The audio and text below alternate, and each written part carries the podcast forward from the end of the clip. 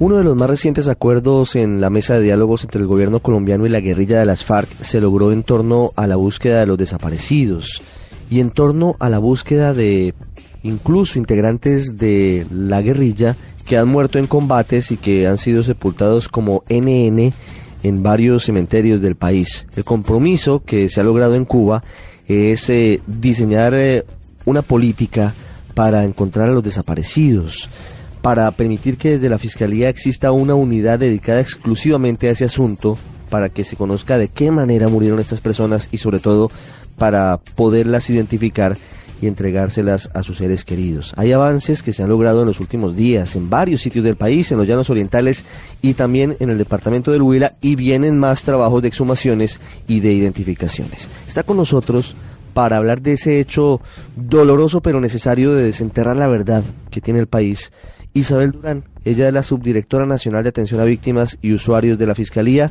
Doctora Durán, buenas tardes. Buenas tardes, Ricardo, ¿cómo está? Gracias por atendernos. ¿Cómo va ese trabajo de, búsqueda de, desaparecidos y de identificación de, de personas sepultadas como NN que han tenido vinculación con el conflicto armado en el país? Bueno, en efecto, esto se deriva de un acuerdo al que llegaron las partes en la mesa de conversaciones de La Habana y que fue divulgado a través del comunicado 062.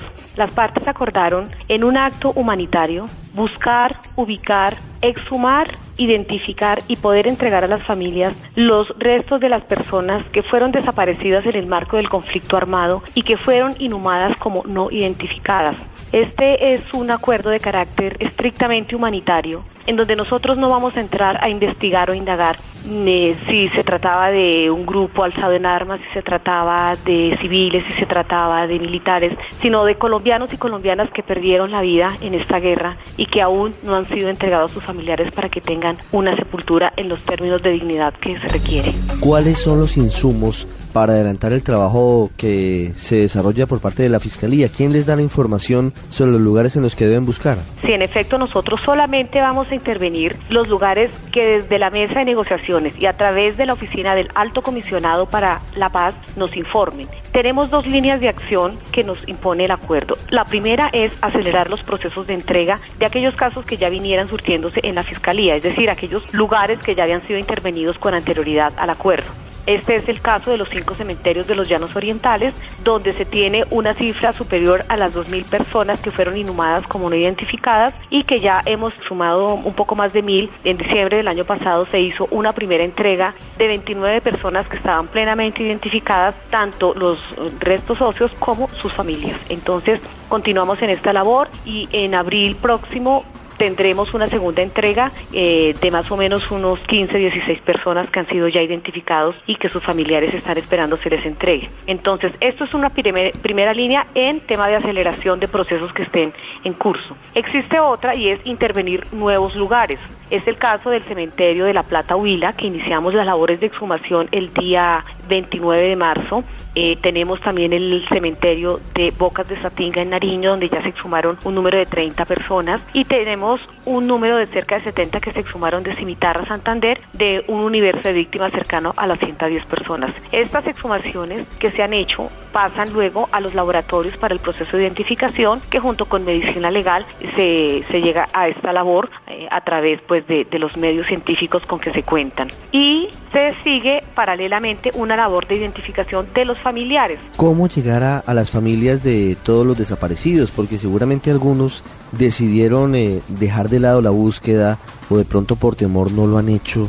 ¿Eso cómo, cómo lo logran? Sí, esta es una labor bien compleja porque como usted lo señala, existen muchas dudas, miedos, incredulidad, en fin, una cantidad de situaciones que no favorecen que las familias se acerquen a entregar, por ejemplo, las muestras biológicas para un examen de ADN y poder identificar si se trata o no de su familiar. Pero hemos estado adelantando una labor muy importante a través de jornadas, a través de ferias de servicios. Por ejemplo, en esta semana estuvimos en Granada Meta y pudimos acercarnos a un número importante de familias que entregaron sus muestras biológicas que hicieron identificación de prendas, que dieron información valiosa para nosotros poder llegar a esa identificación. Entonces estamos haciendo también un llamado a la ciudadanía para que en aquellos lugares en los que nosotros estamos interviniendo y que las familias presuman por alguna circunstancia o tengan alguna información que les permita inferir que su familiar puede estar inhumado en alguno de estos lugares, se puede acercar a cualquier oficina de la Fiscalía General de la Nación y preguntar por el programa de atención a víctimas en donde esté trabajando esta temática. No tienen que trasladarse a otros lugares del país, no necesitan de un requerimiento, no necesitan de un abogado ni de ningún, no tienen ningún costo. Sencillamente es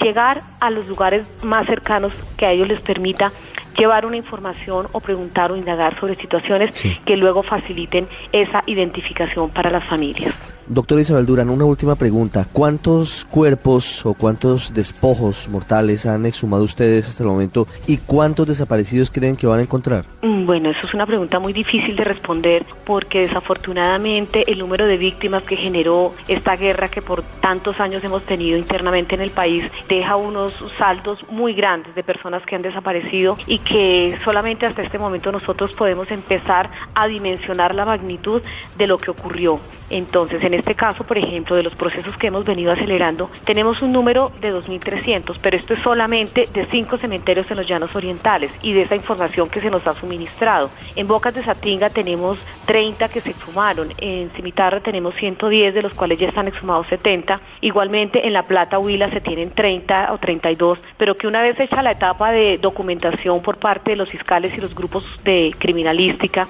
donde hay antropólogos, psicólogos, odontólogos, topógrafos para hacer una labor técnica, se encontró que tenemos, además de esos 32 que nos habían suministrado desde la mesa como un número posible de inhumados que murieron en el marco del conflicto armado, encontramos que en este cementerio hay un número de 30 personas más que se reportan como no identificadas. Entonces, en este solo cementerio, fíjese usted que la cifra se nos dobla. Entrar a identificar si fueron dentro o fuera del conflicto armado va a ser difícil, pero estando allí inhumados es y será nuestra obligación también hacer la exhumación respectiva para tratar de identificar de quiénes se tratan. Doctora Isabel Dura, muchísimas gracias por estos minutos con Blue Radio. Bueno, que esté muy bien, hasta luego.